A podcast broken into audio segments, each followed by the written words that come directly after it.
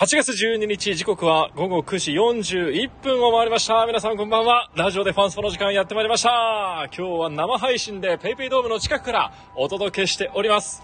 えー、海風が気持ちいい限りではありますけども、今日のゲームはというと、悲しい展開にも、えー、なってしまいました。えテレキュー中継ご覧いただいて皆様本当にありがとうございました。えー、日本ハムに今日カード勝ち越しを決めたいところでしたが、1勝1敗で明日、えー、カード勝ち越し決めてもらいましょう。えー、お盆のシーズンになりまして、久しぶりにこう福岡に来た方だったり、えー、行楽地やふるさとで過ごす方多いと思いますけども、えー、福岡にですね、この方が今日は来てくれました。関西高木近い清水会長、よろしくお願いいたします。関西高知会清水です。よろしくお願いします。お盆でいらっしゃったんですか？そうですね。テレキューさんラジオがあるって聞かれたんで、ええもうそれ行くしかないな。台風来てるにもかかわらず。台風がね、ちょっと7号は近づいてますけどそうもで、すね。来ていただいたわけですか。はい。いやー今日のゲーム、うん、9対0という、ちょっと屈辱的なちょっとゲームになってしまいましたけども、はい。えー今日はどんなところから見てらっしゃいましたか？うん、まあ、1回から僕行ってたんですけど、ええ。まあ、正直見せ場ないですよね。うん。まあ、この分明日、えスチュワートが、まあ、逆にやり返してくれて、はい。まあ、逆に9-0、まあ、10-0ぐらいで勝つぐらいのそうですね。試合を期待したいですね。今日の展開が逆になるようなね、はい。まあ、勝ち方お盆してほしいですでね、連休なんでお客さんもすごい多かったんで、ええまあ、声も結構うん出てたかなと思うんで、はいまあ、明日こそは、勝ち越しでとりあえず終わりたいですね。そうですね大阪次なんで。最低2勝1敗ですね。最低、もう最低、ええ そこだけは死守してほしいです。はい。で、この日本ハムとのカードが終わりますと、今度は週の頭は、オリックスと、はい。京セラドームでの3連戦と、はい大事な戦いが控えてますから、そこのあたりに向けても、ちょっとはい清水会長にお話を伺いたいですし、ちょっといろいろ気になることが、関西の応援についてありますので、はい。なんやろ。ええ。あれ？ここで？とか、はい。大阪に、え、何これ？みたいなのがいろいろありましたんで あれ、ちょっとそのあたり真相を伺っていきたいなと思いますんで、よろしくお願いいたします。お願いします。それでは始めていきましょう。ラジオでファンスポ。暑い時はテレキューラジオ。寒い時もテレキューラジオ。家でも外でもどこでも聞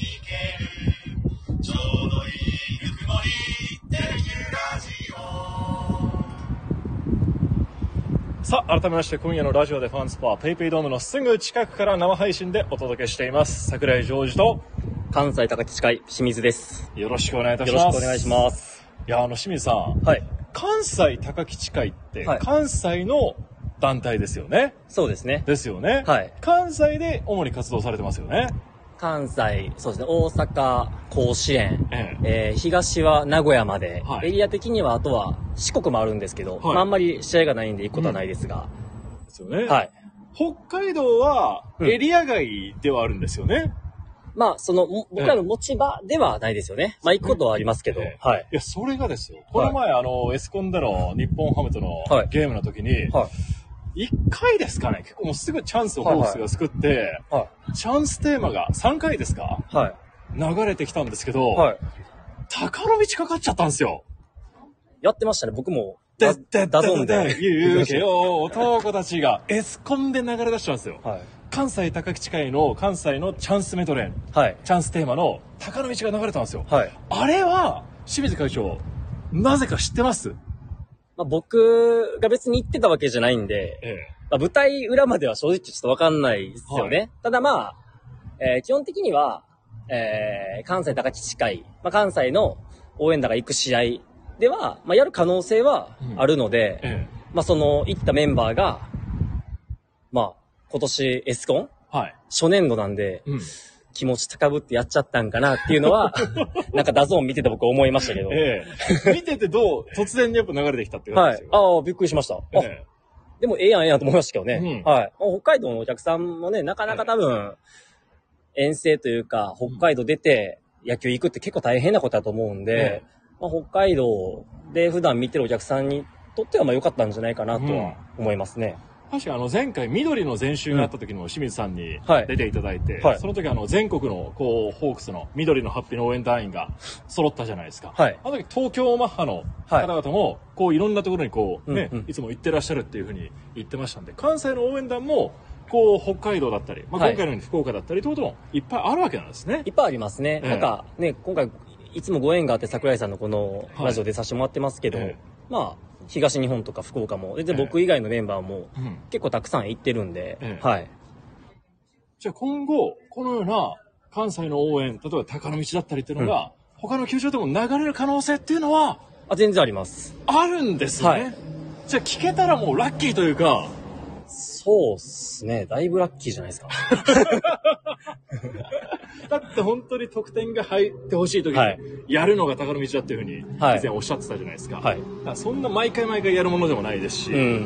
ね、だからやっぱり聞けたら本当テンション上がりましたもんね。あ、本当ですか？ちょうどテレキュー中継だったんです、その時。桜井さんが実況でした。僕はね、スコアラーだったんですよ。横についてたんですよ。で、実況以外もやるんですね。はい、実況以外もやるんですよ。そうそうそうそうそう。実況のサポートをして、はい一緒に放送席にいたんですけど、はいで高野道流れてきたんで、はい。もう、これいても立ってもいられず、はいツイートしましたもんね。エスコンから高野道流れてきてるぞっつって。反応しちゃってもスコアの手をちょっと止めて、急いで打ちましたもんね。短文でしたけど。そしたら、西日本スポーツのはい西スポの方もはいはい。気づいてらっしゃったんですよ。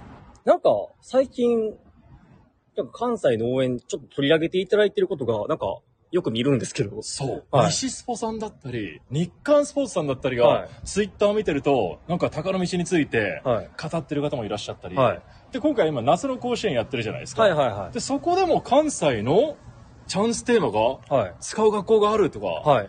すごいマニアックなところまで西スポ最近行ってるんですよ。進化してるんですよ、西スポ。全部チェックしてるんですか。ね。全部見てるんですかね。すごくないですか？その情報収集力。ねえ。僕らも知らんのに、ええ。西日本スポーツさんの、なんか SNS とかツイッターを見て、え知るっていうのが、え。え、じゃあ高校野球で、はいこの関西のチャンテが使われてたのはご存知でした？あでも全く知らないです。なんか、ええコロナ前に、えなんか使ってるとこがあるみたいな、ツンデレラどっかやってるよみたいなのは、聞いたことあるんですけど、ええ別にそんな僕リアルタイムで見てえ。うん。発見したわけじゃないんで、えそれをまさか日刊スポーツさんはいがやるとは思ってなかったですね。物好きやなと思って。え。物好きが増えてきましたよ。いいっすやね。っぱりもしかしたら我々もこう関西のチャンステーマ結構取り上げてはいきて、ちょっと影響ありますかね？だいぶあるんじゃないですか。もう先駆けですよ。先駆けですそんなかね、関西のええ 応援を、福岡の、えあの、局の方に取り上げていただけるなんてもう、頭上がんないです。え。我々が元祖と思っていいですか？いや、全然もうそうじゃないですか。もう全然上から見せて言ってんじゃないですか。ええええ上から。いいですか？はい西スポに、はいお前ら2番戦時だぞと。あ、そうそうそう。いや、言えないです、さすがに。怖いです。でも、どうですか？こう、最近こう増えてきたっていうのは、皆さんからしてはどうですか？こういう取り上げる機会というか増えてきたのは。あ、まあ、そうっすね。うんまあ、その、テレキューさんもそうですけど、うん。まあ、他の福岡のマスコミの方にこう、えまあ、福岡のチームですけど、えうん。ホークスってその、関西と関東、福岡って応援スタイルがそれぞれ違うので、うんまあ、その中でこう、関西の応援に注目してもらって、まあ、普段関西に来れないうん。ファンの人たちに、僕たちがこう、関西の地域で普段どういうことをやっているのかっていうのを、うん。こう知ってもらえる、こう機会ができたっていうのは、うんあの、すごいそこは嬉しく思いますね。ですよね。でも関西の方って本当ユニークな応援をされるじゃないですか。うんチャンステーマももちろん魅力的ですけど、はい応援のスタンドはいはい。この前びっくりしたんですよ。多分これ知ってる方多いと思うんですけど、はい。大阪ドーム、まあ京セラドームのはい。12連敗で苦しんだ時あったんですよ。はいチームが。はい。で、あ、山本由伸、はい。13連敗しちゃうんじゃないかって、はい内心思ったファンも多かったと思うんですけど、はい。その時、関西の方々、はい。レフトスタンド、はい。神棚置いてましたよね。いやいや、そんな12連敗してるのに、ええそんな作るわけないじゃないですか。いやいやいやそんな、いやいや12連敗してそんなふざけたことできないですよ、さすがに。いくらなんぼなんでも。もうね、物的証拠というか、多くの写真が出回ったんですよ。はいではい7月20、何日でしたっけね25ですかね。5ですよね25の試合前ですかね。ええ。あの時、もう小さな神棚はがい、レフトスタンドに設置されてたんですよ。はい。何が何でも止めるんだっていうこの関西の皆さんの思いが、はい。まさか神棚になって具現化されるとは思わなかったんですよ。起きましたよね。鷹の祭壇です。絶対これ考えてましたね、清水さん。高の祭壇。でもね、これ、やるって決めたんは、ええほんと前日ですよ。あ、直前だったんですか？はい。えっと、確か、日曜日千葉マリンで試合があって、はいで3連敗、まあそれで12連敗になって、え移動日1日で大阪やったと思うんですけど、ですね。その月曜日の、多分夜に、まあ、会えないですけど、その電話とか、はい。LINE とかで、その関西のメンバーで、どうするみたいな。うん明日からやけど、みたいな。うん。こう、まあ、め、めちゃくちゃ真面目に話してて、で、まあそこで誰かがこう、神棚はい。っていうのを出したんで、えもうやろうって言って。で、試合前に、え。はい。なんか、なんすか、あの、画用紙買ってきて、えで、会場して、で、みんなでこう、ハサミとこう、なんか、なんか切り張りしえ。えて、え。で、やりましたけどね。あれ、作ったんですか？あ、作りました？あの、神西さんが振るあの、あれも、あれなんかな、なんか100均の突っ張り棒2つこうくっつけて、突っ張り棒？なんと、そういうことをするんですか応援だけじゃないんですね。応援だけじゃない工作もするんですね。はい、これ、あの、僕ら通称美術班って言ってるんですけど、え、関西高木市会には美術班がいるんです美術班がいます。これ、これ明日西スポ一面になるかもしれませんよ。まさか。今日のゲームがちょっと散々だったから。ええー、そうなんですね。まあでもね、そえのえ12連敗中で、まあ相手、まあ周囲のオリックス。はい。で、ましてこう、先発山本、宮城って言って、でしたね。あのま2連戦は、そうっす本当にもう負けを覚悟した方も多かったですよ。いやーもうなんか SNS とか見てても、えいや、これもう14連敗間違いなしやろとか、うん。まあ正直僕らも、いや、これやばいなっていうのはめちゃくちゃ思ってたんですけど、はいまあ、その当時で残り50試合ぐらいうん。残してる中で、まだその、諦めるにも早すぎるし、えかといってこう、いつも通りの普通なことやっててもえ。勝てへんやろうし、うん。うん。じゃあもうそこはもう関西らしく、ええ。まああの、真面目にふざけようっていうので、うんまあ祭壇作って、ええ。神主も呼びました。神主を呼んだ。神主呼べるんですか？神主、そう呼べるんですよ、これが。これが。神主来てくれるんですか？呼べちゃうんですよ。デリバリー神主が。はい。もう12連敗もすると呼べちゃうんですよ。やっぱもうこの発想力ですよ。なかなか福岡だったり、はいまあ、東京でもなかなかないと思うんですよね。こんなことする。いい意味でですよ。うんええでもじゃ、その、あ、あのカメラは、本物？本物？いや、偽物？まあでも、買ったから本物じゃないですか。確かに。そうですよね。買ったらもう本物。本物ですよ。鷹の祭壇になったわけですね。ご利益ありましたから。確かに、はい確かにありましたね。もうなんかね、あの、試合前に設置したんですけど、はい。設置した瞬間ぐらいに、僕ら何も言ってないですよ、お客さんに。じゃあもうなんかもう、人がぶわ集まってきて、へえ。もう、列が、なんか、はいもう写真と撮る人もいれば、もうお祈りする人もいたりとか、ええ。もうすごかったんですよ。あ、もう一瞬で今日気づいてみんながはいお参りするは一大聖地みたいな感じにい。はなったんですい。か、はへえそれ見てどう思いました？い。いやー、やっぱホークスファンすげえなと思って。で、みんながこう帰った後に、その祭壇見たら、ええお供え物もやっぱ置いてるんですよね。えジャスミン茶と、はい食べさしのフライドポテトっすよ。お供え物。食べ焼けはダメ。ジャスミン茶じゃないなせめて日本酒とか置いてほしかったですけどね。せめてねあとはお塩もなんか置いてありましたおね。塩もね、えあの、誰かその、そのまま買ってきたやつ置いてましたけどね。食卓園を。ねそれでいいのかって思いましたけどね。あの、まだ神棚見てない方いらっしゃったら、グリーンプレスさんとかの、はいあの、関西の応援を発信されているはい。ツイッターアカウント、あ、今 X ですか？あえ X 旧、旧はい。ツイッターの方にも、ですね。あ写真上がってますので、ぜはい。ひ見ていただきたいと思うんですけど。でもあれ、脚立乗ってましたよね？ん？脚立に？そう、脚立の上に、えこう、お供え物とかいろいろええ置いてましたね。え、え。え。あの今神棚はどうなってるんですか？あれ、どう、どうなるも何もなんか画用紙でバーって書いただけなんで、えもうすぐ解体しましたけど。え、今はないんですか？どっかにあるんじゃないですか。でもこう、どうですか？あれ止められたりしなかったんですか？あの設置とかは。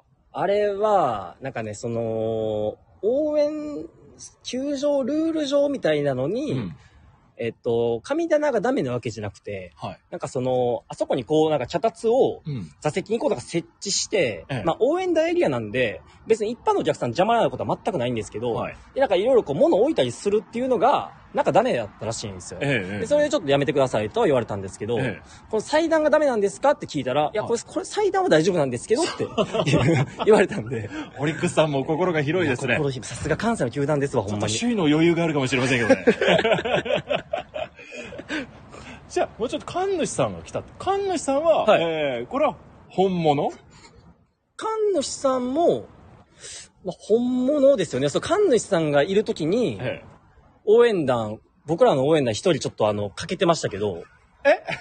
一人いなくなってたんですよ。ああ、クリスマスにお父さんがいなくなるみたいな 感じですか？もなんしかして。ですかね。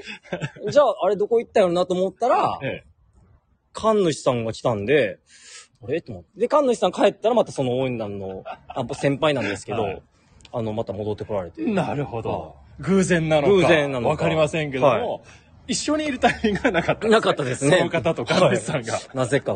ここはもう皆さんのご想像に お任せいただいて。でも、神奈って過去にもそう設置したりってことはあったんですか、ありましたね。あ、あるんですか？初めてじゃないんですか初めてじゃないです。な、え？いつやったっすかね ?7 年か8年ぐらい前。2016年ぐらいか。はい2016年に確か大阪で全く勝てなくて、えで、なんとかしようっていうのでうん、神棚作ったような記憶がありますけど、え。ええそうなんですね。その時も同じような形で？同じような形で、ええ神主さんも読んで、神主さんもその時も来てくれたんですよ。その時も同じ神主さん。同じ神主さんですね。はい。だから、やっぱご利益あるんですよ。すごいですね。はで、その試合も勝ったりしたんですか？買ったっすかねちょっとそこまであんま覚えてないですけど。でも間違いなく今回はもうご利益があって。ありました。でこうなるとやっぱり来てますよ神棚感動しましたほら神棚を置いていたのはびっくりでしたとか。クラシカルさんからいっぱいいただいてますよ。ワンカップ大関じゃないみたいな。お供え物としてはみたいな。そんな明るい神棚もいいと思うと。あいうような知恵蔵さんからもいただいていますよ。ポジティブな意見ですね。ええいいですね。あ結構ここのリスナーの方は歓迎してる声あがー。非常に多いですね。ええ。賛否両論もあったっていうのはちょっとちらっと聞きましたけど。ああそうだったんですね、はい。まあまあまあまあ。ええ。何かやるとね、こう、批判的な意見は絶対ありますから。ええ。じゃあこれはホークスファンとしては、神棚、はい。再登場はあるのかなっていう。これは何とも言えないですようね。ん。まあそういう展開にならないことが一番なので、まあそうですよね。はい勝ってれば出ないわけですもんね。買って、そうですね。買っては出ないですね。ええあまあそうですね。でも結構、神棚はすごい反響がすごくて、僕ら思ってる以上に、はい。なんか試合中でも、なんかその、全然別でやってるグリーンプレスさんのとこに、はい。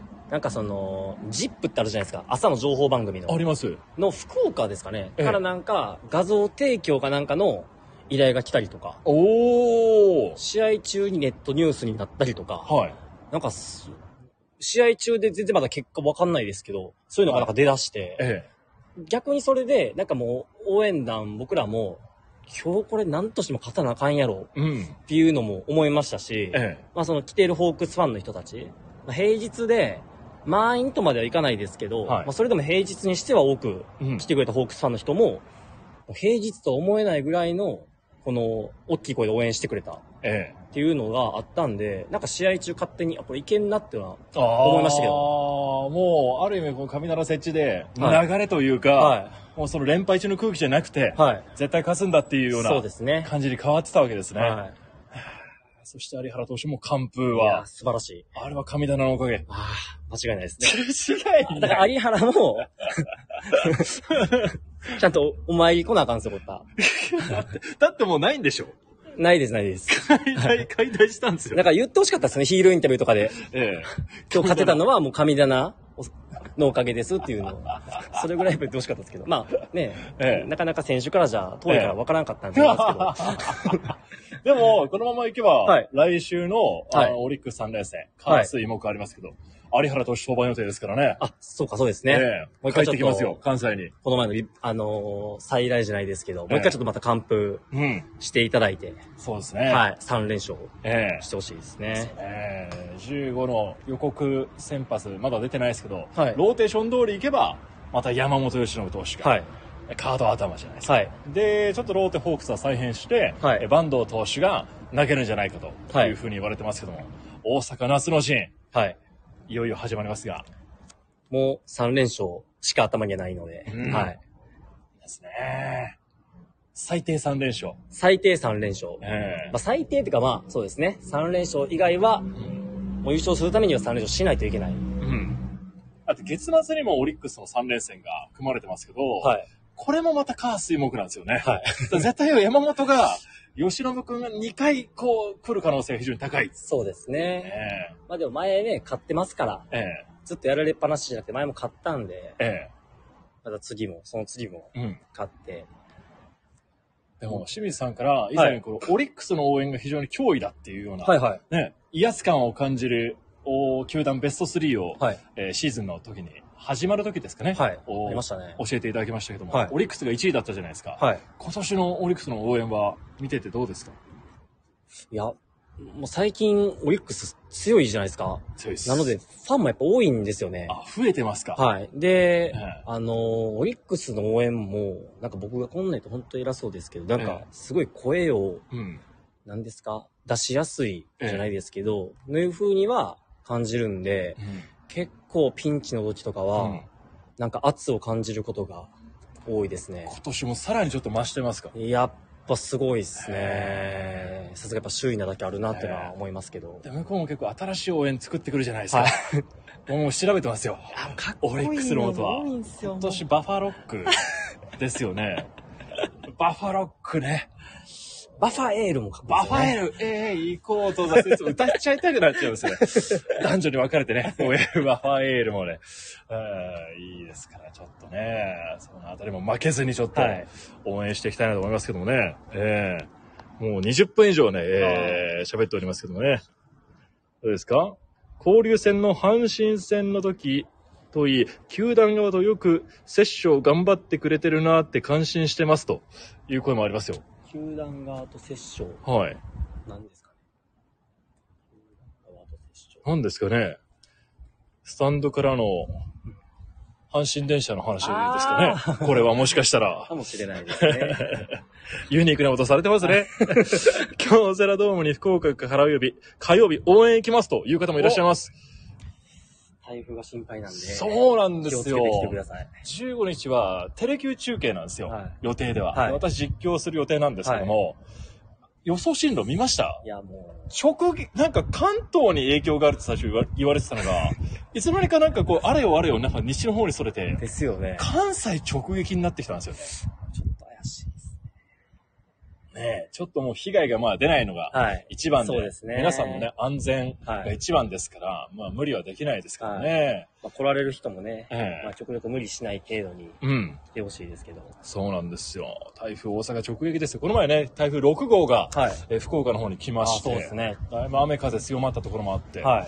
ドームで試合が中止になったのは17年ぶりとかです。17年ぶり。はいで、今回また京セラドーム、大阪ドームで中止になる可能性があったら、なんか、ね、いやびっくりですね。こればっかりは、ええ もうなんとどうしようもないんですすけど、ええただね、お盆で、15日の火曜日って、3連戦の中で。うん。多分一番行ける人が多くて、はい。ビジター席ほぼ完売なんですよ。ああ、売れてるんですそうね。、そうなんですチケットは。15、16、17? えに17に行くにつれて、こう、チケットえが、えあの、残席が多くなってるっていう状況なんで、うんいや、15はちょっと何としても、やりたいえですけどね。ね。ちょっとまた神棚作って、ちょっと台風の進路をちょっと、次はそっちですか。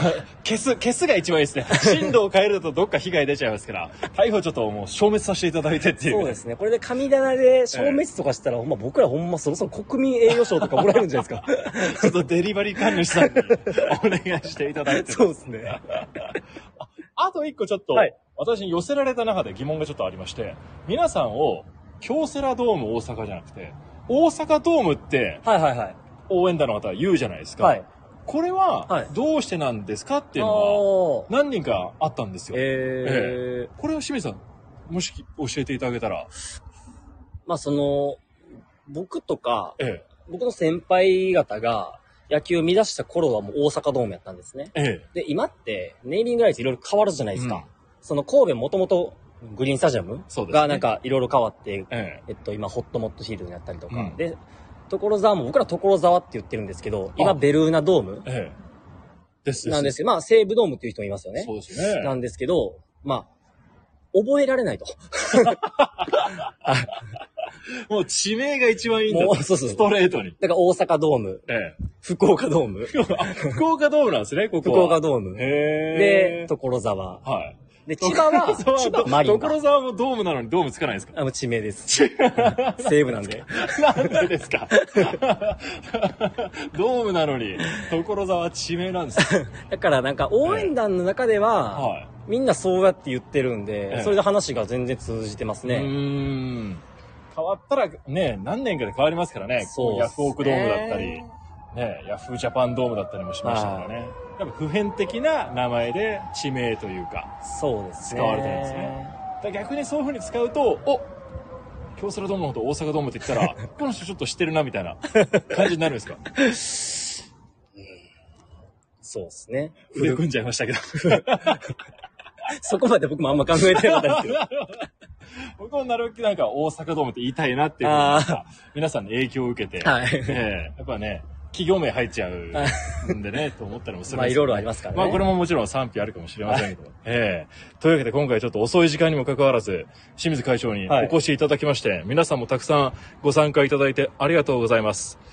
ああ、やっぱ知恵蔵さんも福岡ドームでつい言っていこい言うことあるなぁと、あるのと一緒というのことで、やっぱり福岡の中でもこう福岡ドームっていう方はまだ一定数いらっしゃるかもしれませんね。まあそうですよね。えええええ福岡なんか特にね、なんか結構変わってますもんね。えうん。あと西武球場って言っちゃうっていう人もいますよああ西武球場って言う人いますよ、やっぱり。はい。あの屋根が、屋根がまだ見えてないです。ですから、いろいろなところでビジター応援の魅力だったり、はいあー今回も語っていただきましたけども、さあ、いよいよ、はいホークスも100試合を超えましたので、残り少なくなってきましたが、清水会長、はい。ああ、今年のホークスに最後エールをお願いいたします。はい。えっと、まずいつも僕たち応援団が仕切ってる中で、あの、球場に来ていただいて、本当に大きな声を出していただいて、ありがとうございます。まあ、チームの状況、まあ、僕たちがこう、実際プレイして、どうにかするっていうことはやっぱできないので、僕たちやっぱ声で応援するしかないです。で、まあ、チームの状況は、まあ今日負けて、まあ引き続き厳しい中ですけど、まあ、そんな状況だからこそ、こう声を伝えて応援する意味があると思ってるので、でまあ、応援団誰一人、まだ優勝諦めてないので、まあ応援をつ通して、まあ勝つ雰囲気作って、まあ選手をこう後押しできるように、あの日々全力で応援団みんなやっていきたいと思いますので、まあ残り試合、まあ1試合でもあと40試合ぐらいですか。残り試合、1試合でもこう現地に来ていただいて、こう声を出して、ホークスへのサポートをしていただければ嬉しいです。神棚を設置した人とは思えないぐらい真面目な、いや、神棚もめちゃくちゃ真面目で。そうですそうですね。失礼いたしました。ですからまだまだ、あの、大阪でのゲームもありまして、ビジターでのゲームもありますんで、はい。声を出して、もうとにかくはい、一緒に応援していきましょう。声が一番伝わります。せっかくね、コロナを乗り越えてはい、声が出せるような状況にまたなってますから、一緒に一つになって、ぜひとも何卒応援をよろしくお願いいたしますお願い。します。というわけで今回は、お盆に福岡に来てくださった清水会長とともにお伝えしてまいりました。ご参加いただいた皆様ありがとうございました。そして清水さんどうもありがとうございました。ありがとうございました。お気をつけて福岡から大阪に、はい、帰ってくださいね。ありがとうございますはい、ありがとうございます。ます15日はテレキュー中継予定してます。台風よ、消えてくれ